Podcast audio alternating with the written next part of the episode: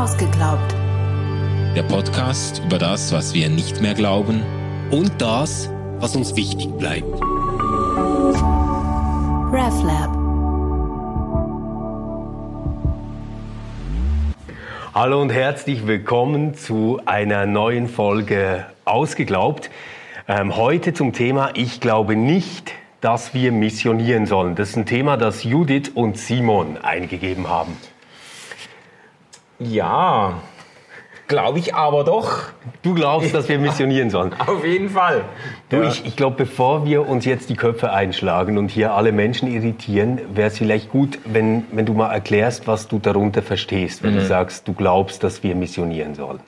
Ja, gut, also wir können natürlich, das können wir auch darauf zurückkommen dann oder einholen im Gespräch, wir können natürlich uns wahrscheinlich schnell einigen auf Formen von Mission, äh, äh, auf die ich dankend verzichte und die auch in der Christentumsgeschichte einen sehr dunklen Schatten werfen bis heute und dafür verantwortlich sind, mitverantwortlich sind, dass der Missionsbegriff äh, wahnsinnig in Mitleidenschaft gezogen wurde.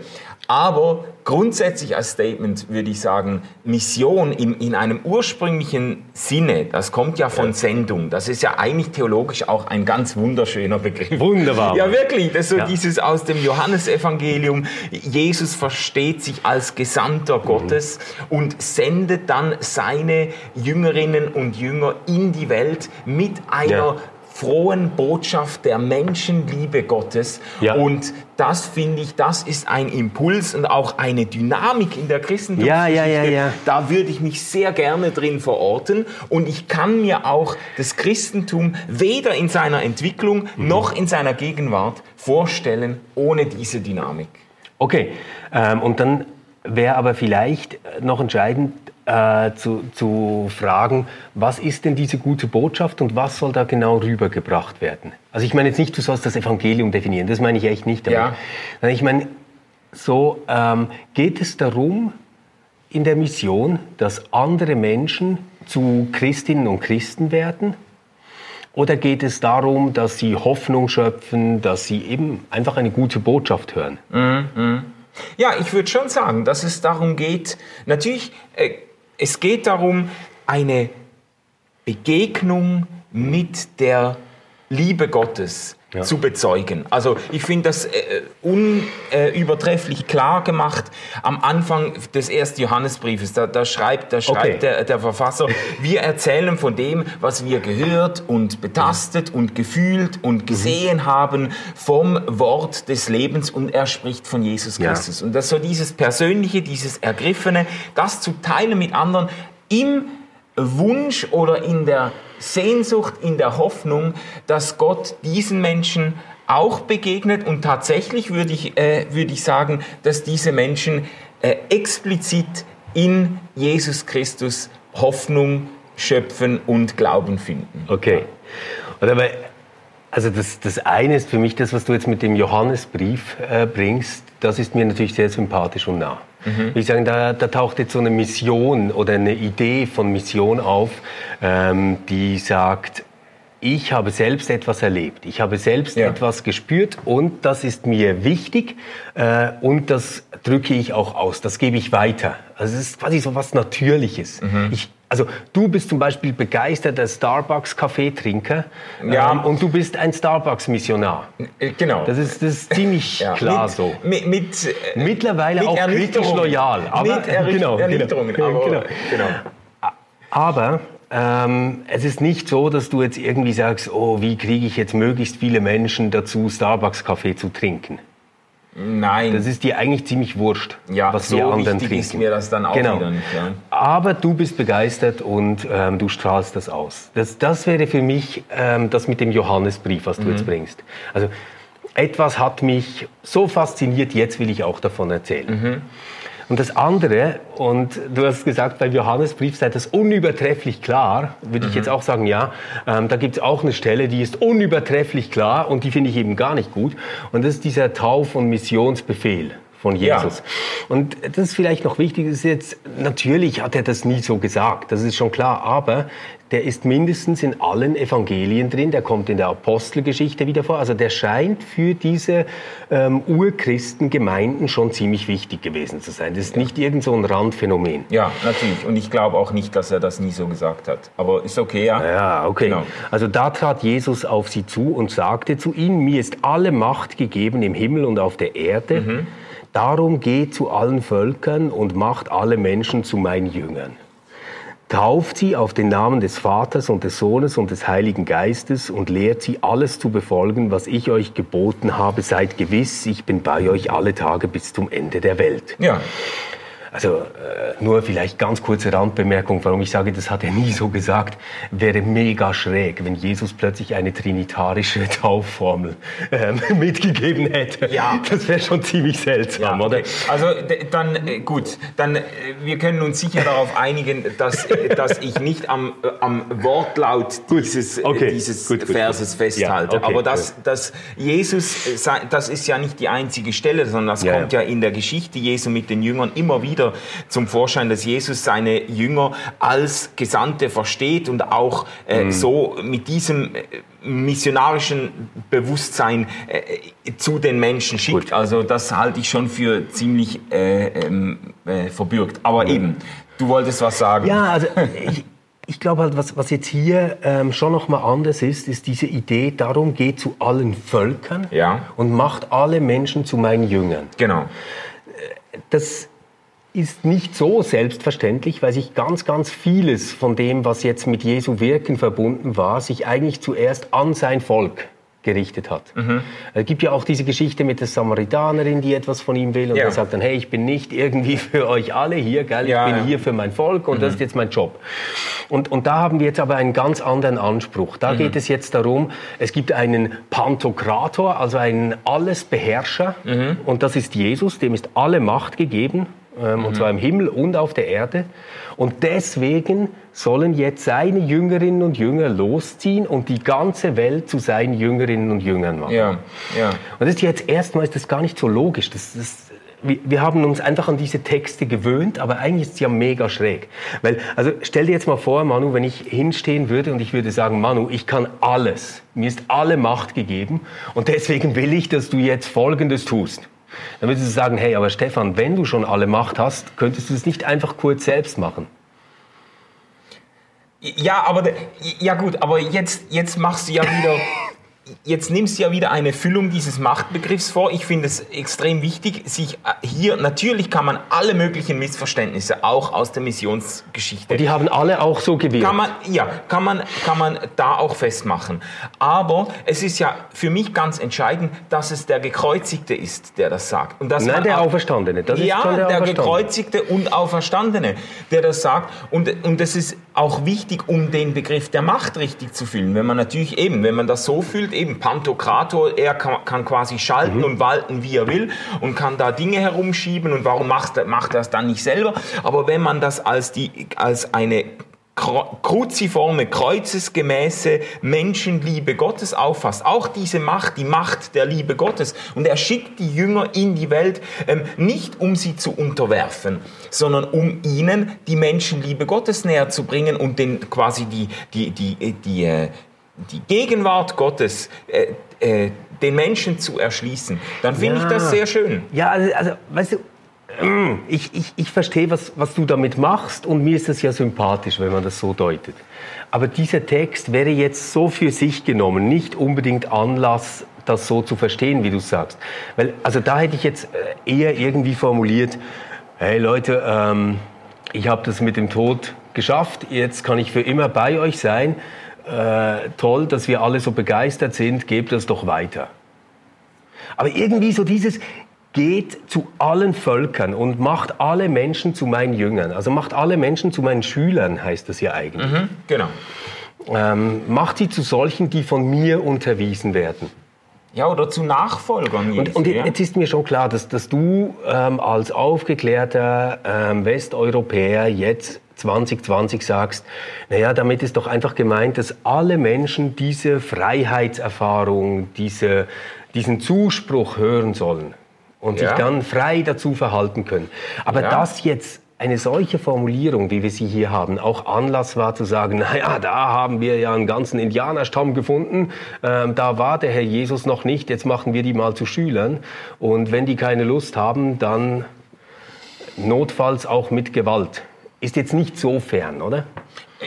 Ja, jein, ja, das ist natürlich eine Frage der Interpretation. Mhm. Und, dass es, und dass es äh, missbräuchliche Entwicklungen gegeben hat, das äh, wird kein Mensch mit zwei äh, äh Augen äh, und einem und zwei synchronen Hirnzellen bestreiten. Aber äh, das Trotzdem finde ich diesen, dieser Impuls, ich meine, das ganze, das Christentum, die Jesusbewegung der ersten Generationen, äh, verdankt sich doch diesem Impuls, auch diesem Selbstbewusstsein. Wir, ähm, und das, das muss man jetzt nicht äh, kolonialistisch und paternalistisch und weiß nicht wie lesen, sondern kann das sehr stark auch von dieser Menschenliebe Gottes her begreifen. Es, das die Paulus auch angetrieben hat, dann wirklich äh, umherzuziehen und ein äh, rastloses Leben als Missionar zu führen, um Menschen mit dieser Botschaft der Liebe Gottes zu konfrontieren. Und ich finde das, also ich finde das nicht nur legitim, ich bin auch sehr dankbar, dass das, dass das so abgehoben hat, weil nämlich wir beide keine Christen wären, wenn, äh, dieser, wenn dieser Impuls nicht so kraftvoll ausgegangen wäre mhm. von, von, mhm. äh, von den Nachfolgern Jesu. Ja, ich, ich, ich glaube halt wichtig ist einfach zu sehen, wir haben ähm, jetzt beide eine Interpretation davon gemacht. Oder? Ja. Also, dass du jetzt sagst, es geht darum, dass alle diese Menschen die Liebe Gottes erfahren. Das finde ich eine schöne Interpretation dieser Stelle. Ähm, noch schöner wäre es, ähm, wenn, wenn die das gleich äh, mit dazu geschrieben hätten. Oder? Der Fokus der Stelle liegt dann schon sehr stark und lehrt sie, alles zu befolgen, was ich euch geboten habe. Jetzt klar, wir können sofort sagen, na ja, Jesus war ein Jude, die Torah, das hat ganz viel mit Liebe zu tun und die halten zu können auch, etc. Ist alles alles klar, das, ja, das ja. kann man alles machen, das ist alles auch ähm, erklärbar, finde ich. Nur, dass jetzt hier Menschen sagen können, es geht darum, dass wir in die ganze Welt gehen und alle unter dem Gesetz ähm, Gottes stehen und Christen sind ja. und getauft werden. Ja. Das ist der Sinn dieser Aussage. Das kann man, glaube ich, schon auch nicht bestreiten, oder? Ja, ja. Aber es gibt ja eben, es gibt für, für mich auch eine, ein Verständnis äh, dieses Textes oder dieses Impulses, äh, dem ich eben zustimmen würde, wo ich sagen würde, das ist doch eine, äh, das ist doch nichts, wofür man sich schämen sollte, wenn man, ich, ich, ich möchte das auch gerne bewusst zeugnishaft und biografisch verstehen. Es geht mir nicht so sehr darum, jetzt den Absolutheitsanspruch des Christentums quasi universal durchzusetzen oder so. Da wird es dann, da wird's dann auch, sage ich jetzt mal, erkenntnistheoretisch schnell mal schief. Ich stelle mich über alle anderen, die haben alle nicht recht, die liegen alle komplett daneben. Da gibt's auch gar nichts zu lernen. Muslime, äh, Hinduisten, Buddhisten, das sind alles äh, verlorene, irregeleitete Sünder, die jetzt nur darauf gewartet haben, dass ich ihnen die Wahrheit mhm. bringe. Das, das wäre sicher eine Karikatur. Gut. Aber ich als, als ich erfahre ja auch meinen Glauben als etwas, das mich ergriffen hat, das mir auch wahnsinnig äh, geholfen hat, wo ich Befreiungspotenziale, mhm. Heilungspotenziale entdeckt habe und die ich sehr stark jetzt für mich auch wirklich explizit mit der Person und der Liebe Gottes in Jesus Christus verbinde. Und das, das, das anderen zu wünschen, ähm, äh, da, da, diesem Impuls kann ich mich nicht verwehren. Mhm. Und was ich, also nur, nur dieser Gedanke noch, ich finde es immer, ich finde es noch wichtig, wenn man von Mission spricht. Der Begriff ist derart verbrannt, äh, ich, ich hänge nicht daran, man muss den nicht retten.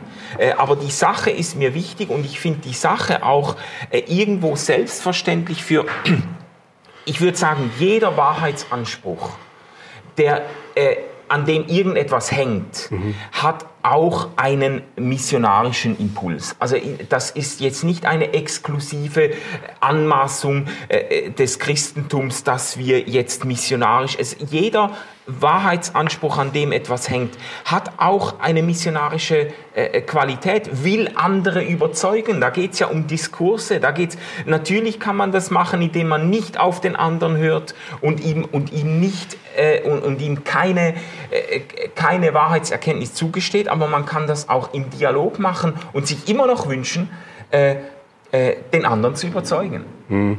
Ja, ich, ich, ich merke, dass dich das ähm, ziemlich äh, mitreißt. Ja, äh, ja, ja, voll. Äh, erlaub mir mal, das ein bisschen zu systematisieren. Ich glaube, es gibt einen Punkt, da sind wir uns einig. Wenn es um einen hegemonialen Anspruch einer Religion oder einer Kultur geht, Ja. die jetzt sagt, wir gehen in die ganze Welt und machen quasi alle uniform zu Mitgliedern. Das finden wir beide nicht gut. Ja. Bist du einverstanden? Ja. Ähm, und wo wirkungsgeschichtlich äh, dieser Text so gewirkt hat, würden wir sagen, ah, nein, ich glaube nicht, dass äh, es solche Mission braucht. Ja, ja, genau. Dann hast du jetzt einen zweiten Punkt stark gemacht ähm, und ich glaube, da schlägt dein Herz eigentlich wirklich und da geht es darum, ähm, dass man selbst Zeugin oder Zeuge ist für das, was man als wahr oder als tragfähig oder als bedeutsam erfahren ja, hat. Ja, genau. Und das kann ich sehr gut verstehen. Also da, da sind wir, glaube ich, ganz nahe.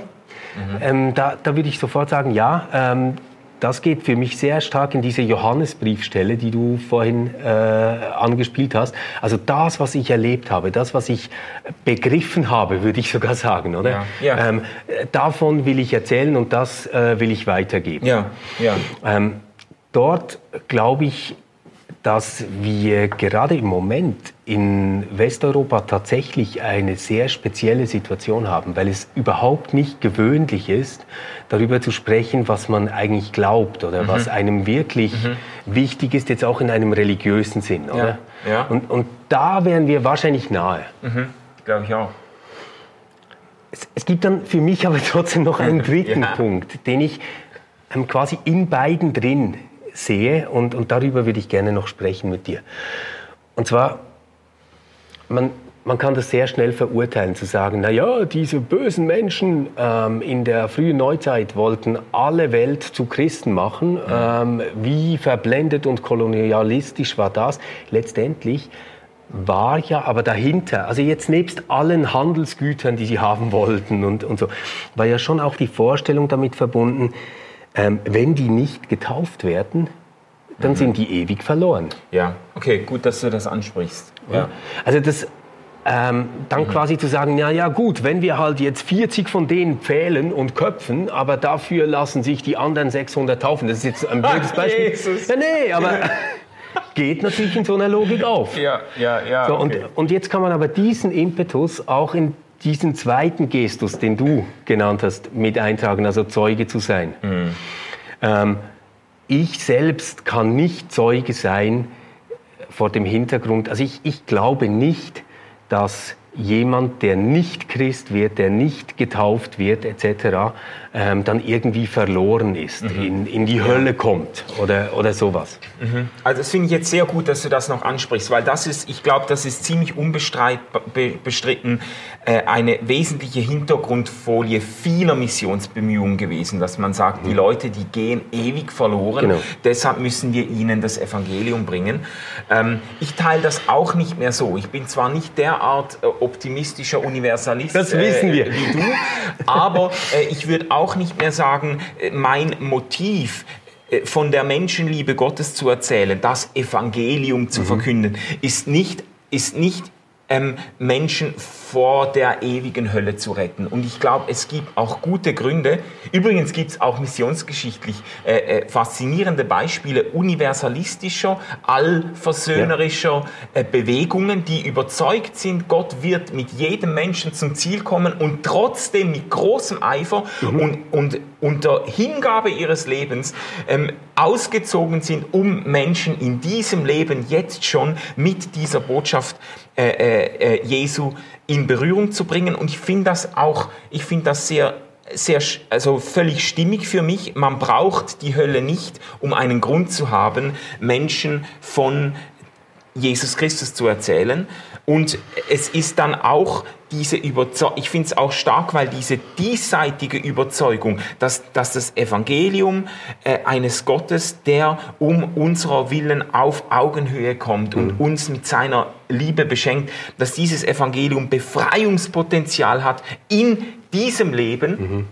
Äh, das finde ich sehr stark. Und das finde ich auch ehrlich gesagt oft unterbelichtet. Heute, wenn man von Mission spricht, viele Leute äh, ähm, ähm, äh, verurteilen das im Bausch und Bogen mhm. und machen alle Missionare einfach zu absoluten kol kolonialistischen Despoten und das stimmt einfach auch nicht. Also die, die Missionsgeschichte äh, äh hat so viele Beispiele äh, von Missionaren, Missionarinnen, die Verhältnisse angetroffen haben, die einfach zum Himmel schreien, wenn, wenn, äh, wenn Zwillinge aufgrund eines Aberglaubens lebendig begraben werden und Missionare sie überzeugen, die Leute überzeugen wollen, dass im Namen der Menschenliebe Gottes diese Zwillinge ein Lebensrecht haben, dann wird man sie doch nicht verurteilen können für kolonialistisches äh, Gehabe. Das ist, also, ja. weißt du, was ich meine? Also, weißt du, ich, ich, ich, ich glaube auch, dass es ganz wichtig ist, da zu differenzieren. Trotzdem werden wir jetzt nicht jede einzelne Geschichte anschauen können und wir Nein. sind ja auch nicht die Richter quasi über diese einzelnen Geschichten. Aber ich glaube, dass was also wenn, wenn, wenn ich es jetzt auf den Punkt bringen müsste mhm. und, und diese Frage gestellt ist, ich glaube nicht, dass Gott will, dass wir missionieren. Ja. Dann würde ich sagen, ja, in einem Sinne, dass wir es angstgetrieben tun. Ja, ja sehr so, schön. Dass, dass wir denken, oh, wenn du dich nicht taufen lässt, dann landest du in der Hölle etc. pp. Oder also, wenn ich nicht missioniere, oder wenn ich nicht missioniere, Jehovas, genau. dann, ja, äh, ja. Genau. Also diese, diese Art, ähm, glaube ich wirklich, die ist nicht gewollt. Mhm. Und zwar deswegen, weil sie eine solche Verkrampfung ist, dass sie eigentlich von der Wirkung, die sie dann hat, dem Evangelium selbst schon wieder im Weg stehen würde also dieser Befreiung. Ja, ja, ja, ja, ja, ja absolut. Und dann gibt es aber eine zweite Art, von der ich glaube, dass Gott sie will. Ähm, und das ist mit Begeisterung darüber zu sprechen, was man selbst als gut und wahr und mhm. heilig erkannt hat. Ja. Ja. Ähm, das zu bezeugen, was einen trägt.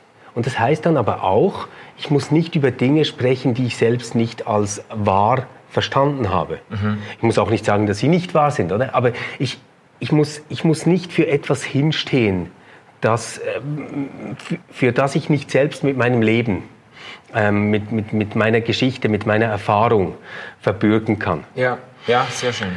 Und wenn, wenn wir das tun, dann ist das eigentlich eine ziemlich natürliche Sache, dass Mission passiert. Sehr authentisch. Ja. Ja, ja. ja ich, ich glaube, es ist dann etwas, was dadurch passiert, dass wir, und ich meine diesen Begriff jetzt wirklich in dieser Doppeldeutigkeit, dass wir begeistert sind. Mhm. Ja. Also begeisterte Menschen, ähm, egal ob die zum Mars fliegen wollen oder ob die glauben, dass ähm, in Jesus Gottes Liebe erkannt wird, begeisterte Menschen missionieren. Mhm. Ja, ja, und äh, eben das finde ich, du hast ja einen Blogbeitrag geschrieben vor einiger Zeit, den fand ich ja sehr stark. Da hast du sogar dich zu einem, äh, zu einem oh, Lob, der, Lob missionarischer Bemühungen durch, durchgerungen. Äh, auch, Was habe ich? Ja, auch, da, da, hast du Mission in einem bestimmten Sinne, in diesem Sinne auch ah, stark okay. gemacht. Ja. Und, und ähm, und hast, äh, das, das fand ich eigentlich sehr stark, da hast du auch diesen Gedanken äh, ins, ins Zentrum gestellt, eben was uns begeistert, wo wir für mit dem Leben einstehen, davon, äh, davon erzählen wir anderen.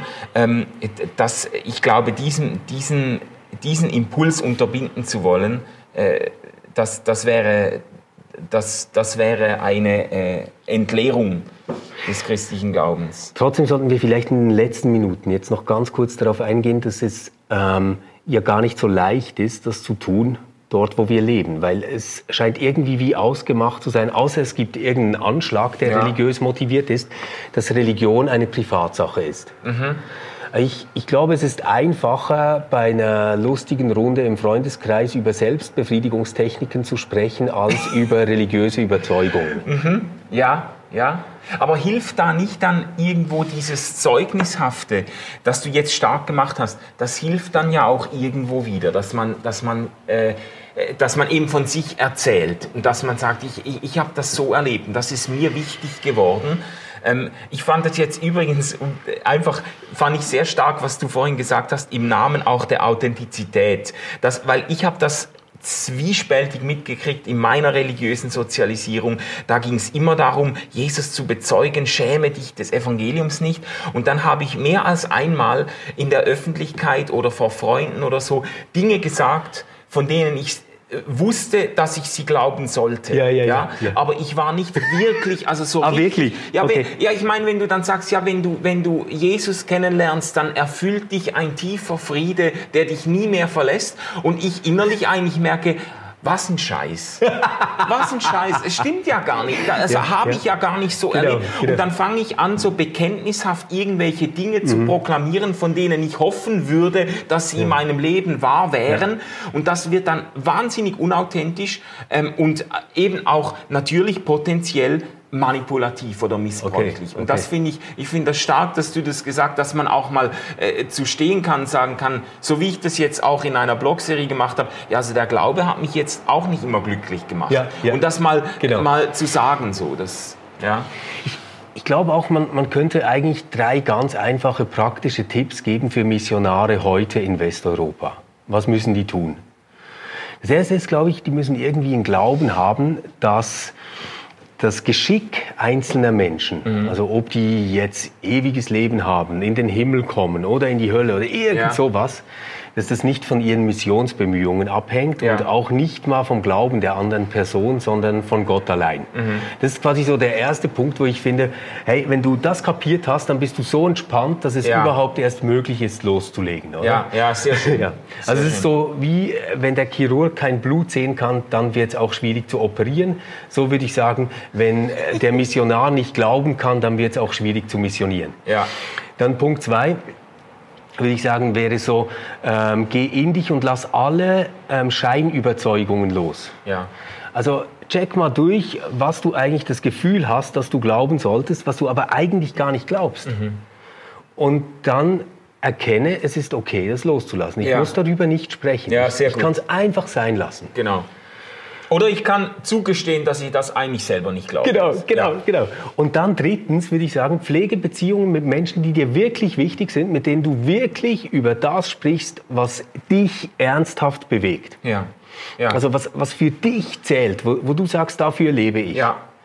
Und wenn du das hast, dann wirst du ganz automatisch ein Missionar werden. Hier in Westeuropa. Ja, sehr, sehr gut, sehr gut. Es gibt ein Buch von Leonardo Boff, von diesem Befreiungstheologen, und das hat, glaube ich, sogar den Titel Gott kommt früher als der Missionar. Und seine, seine. Idee ist quasi, äh, egal wohin Missionare gehen und wie schnell sie sind, Gott ist immer schon da. Und Mhm. Gott, äh, Gott schreibt seine Geschichten mit jedem Menschen und wir treten als Christinnen und Christen immer in Geschichten ein, die Gott mit Menschen längst geschrieben hat. Mhm. Und das finde ich, äh, im Sinne dieser Entspannung finde ich das eigentlich sehr wichtig. Ja. Schlussrunde. Welche Missionarin, welcher Missionar hat dich am meisten geprägt in deinem Leben? Oh, das ist eine gute. Ich bin eben nicht so der. Ja.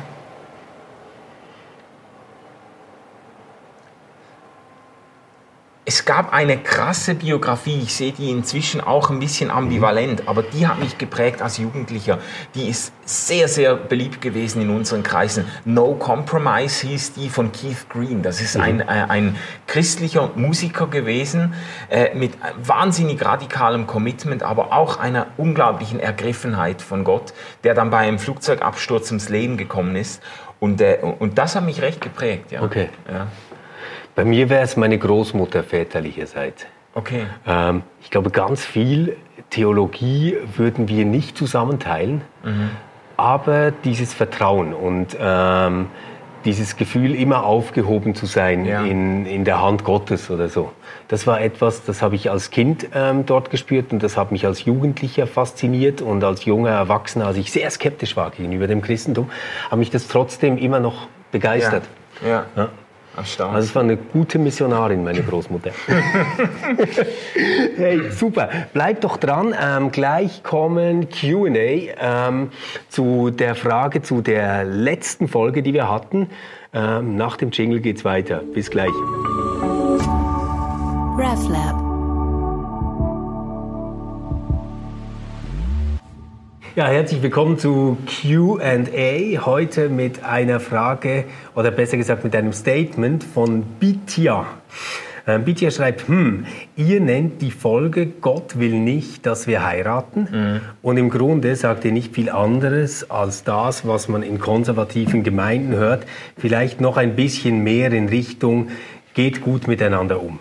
Ich hatte gehofft, als Single mehr vorzukommen und fühle mich jetzt wieder in der Position, mich irgendwie eigentlich rechtfertigen zu müssen. Mm. Das ist natürlich nicht gut. Nein, obwohl, ähm, wie hat sie geschrieben, äh, nett zueinander sein. Ja. Das wäre ja schon mal ein Fortschritt. ja, also für, für viele mag das so sein, aber, aber jetzt ernsthaft, ich glaube, ähm, tatsächlich ist das äh, Begründungsproblem viel, viel geringer, wenn man sagen will, warum jemand heiraten soll und diese quasi bürgerliche Art der Ehe ähm, ja. einhalten soll, wenn man jetzt von äh, neutestamentlichen Texten her denkt, ja. als wenn man erklären muss, warum es völlig okay ist, wenn jemand Single ist und keine solche Beziehung will. Ja, ja. Und ich glaube, also damit sind wir auch eingestiegen in die letzte Folge. Mhm. Ähm, mit diesen Beobachtungen. Wir sind dann aber relativ schnell, äh, muss ich schon zugeben, wir sind relativ schnell dann bei der Ehe ja, wieder gewesen und bei der Art, wie man Ehe leben kann und, äh, und so und äh, halt wahrscheinlich auch unserem eigenen Kontext geschuldet, weil wir beide natürlich äh, eben seit Jahren verheiratet sind und dann, und, und dann an dem herumstudiert haben. Die, eines der Anliegen in dieser Folge, das wir aber beide, glaube ich, mit in die Aufnahme genommen haben, war schon ähm, deutlich zu machen, dass es biblisch und auch theologisch überhaupt keinen Grund gibt, das Single-Dasein in irgendeiner Art negativ vom Verheiratetsein ja, also das, abzusetzen. Das ist auf jeden das, Fall, ja. das, das finde ich... Äh auf jeden Fall stimmt das.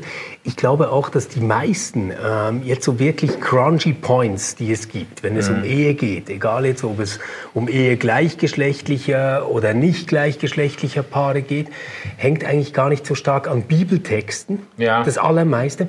Das Allermeiste hängt an dieser Idee von Schöpfungsordnungen. Ja. Ja. Ähm, Schöpfungsordnung ist ja eigentlich diese Konstruktion zu sagen, es gibt so was wie einen seligen Urzustand, den hat Gott im Paradies geschaffen mhm. und das ist jetzt quasi das Bild, an dem wir uns zu orientieren haben. Und ja. bei, bei Mann und Frau wäre dann natürlich, oder ähm, Eva und Adam sind füreinander geschaffen und dann seid fruchtbar und mehret euch. Ja. Und daher kommt dann wahrscheinlich auch dieser Druck zu sagen, naja, also Single sein, das kann man schon mal, bis man 14 ist, aber mhm. dann ja, so. Ja, ja. Und, und es ist dann auch so eben die Idee dahinter, dass eigentlich jede Abweichung von diesem äh, Mann und Frau gehören zusammen, um sich fortzupflanzen, ja. also Familie. Jede Abweichung ist eigentlich rechtfertigungsbedürftig. Genau. Und das, dem haben wir eigentlich versucht entgegenzuhalten, weil ja, das, das glaube ich nicht. Wir haben das tatsächlich, ich, ich glaube, wir haben das nicht explizit gesagt, aber dadurch, dass ähm, in der Konstruktion, wie wir sie jetzt vorgestellt haben, ja nicht diese ähm, Schöpfungsordnung entscheidend ist, sondern die Idee, dass man eigentlich alles auf so einem Deute-Umweg über Christus macht. Also mhm. dieses Analogieverhältnis, das wir genannt haben, ja. wäre es ja dann so, dass man sich selbst ähm, in dieser Beziehung quasi äh, zu Gott zu ja. verstehen hat und von, von da aus ist dann diese Frage, ob man jetzt in einer Partnerschaft ist oder nicht, eine persönlich interessante Frage für, für sich selbst, aber es ist kein, ich sage das jetzt mal so krass, religiöses Problem. Mhm, mh. ja. ja. Also deswegen, ähm, wenn das jetzt so rübergekommen ist, dass äh, Bitia das Gefühl hat, man müsse diese Position irgendwie extra begründen und erklären, ja. warum das okay ist, Single zu sein, das wäre ganz gegen meine Intention. Ja, ja, das, es ist auch so ein bisschen, das vergrößert die Not, die jetzt doch viele Singles gerade in Kirchen und Gemeinden auch immer wieder haben, dass ja. sie, dass sie natürlich äh, äh immer auch wieder äh, vielleicht Zeiten haben, in denen sie sich einen Partner wünschen oder mhm. vielleicht äh, äh, sich zumindest wünschen würde, würden, äh, sie wären mit ihren Freunden und in ihrem Netz als absolut ebenbürtig anerkannt und müssten nicht jedes Mal jemandem erklären, warum sie jetzt nicht oder noch ja. nicht verheiratet sind und vielleicht auch gar keine Kinder wollen oder irgendwie so. Das Aber da überlege ich manchmal schon, wie viel davon ist jetzt wirklich religiöse Prägung? Ja. Weil ich glaube ja, ein, ein ziemlicher Teil dieser Haltung äh, geht ja etwa so, dass man sagt, na ja, sie hat jetzt noch keinen Partner oder er mhm. hat jetzt noch keinen ja. Partner oder keine Partnerin, aber das kommt dann schon noch. Mhm. Weil, weil ich glaube, viele Menschen haben irgendwie diese ähm, bürgerliche Variante von Zusammenleben und Kindern haben und einen Haus standteilen etc. Mhm ähm, schon fast so zu was Selbstverständlichem und zum Teil dann aber auch beinahe religiös Verklärtem Ja, gemacht. ja. Ich, ich glaube eigentlich weniger, dass jetzt das Christentum sehr geeignet ist, diese Brücke zu bauen Ja. zum glücklichen Hausstand. Ja, ja. Was, äh, ich meine, äh, das ist ja auch schon in dem Sinne äh, überhaupt nicht selbstverständlich, wenn man sich als Christ oder als Nachfolgerin von Jesus versteht und Jesus nach allem, was wir wissen, eigentlich Single geblieben ist, dann ist es zumindest überhaupt nicht selbstverständlich, dass man das Gefühl hat, dass non-plus-ultra christlicher Existenz besteht in der Gründung einer Familie. Also Genau, das genau. macht nicht wirklich Sinn.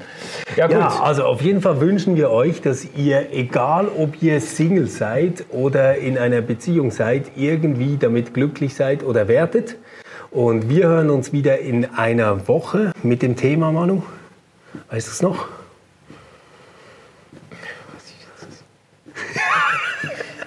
Scheiße. Kannst du nicht. RefLab.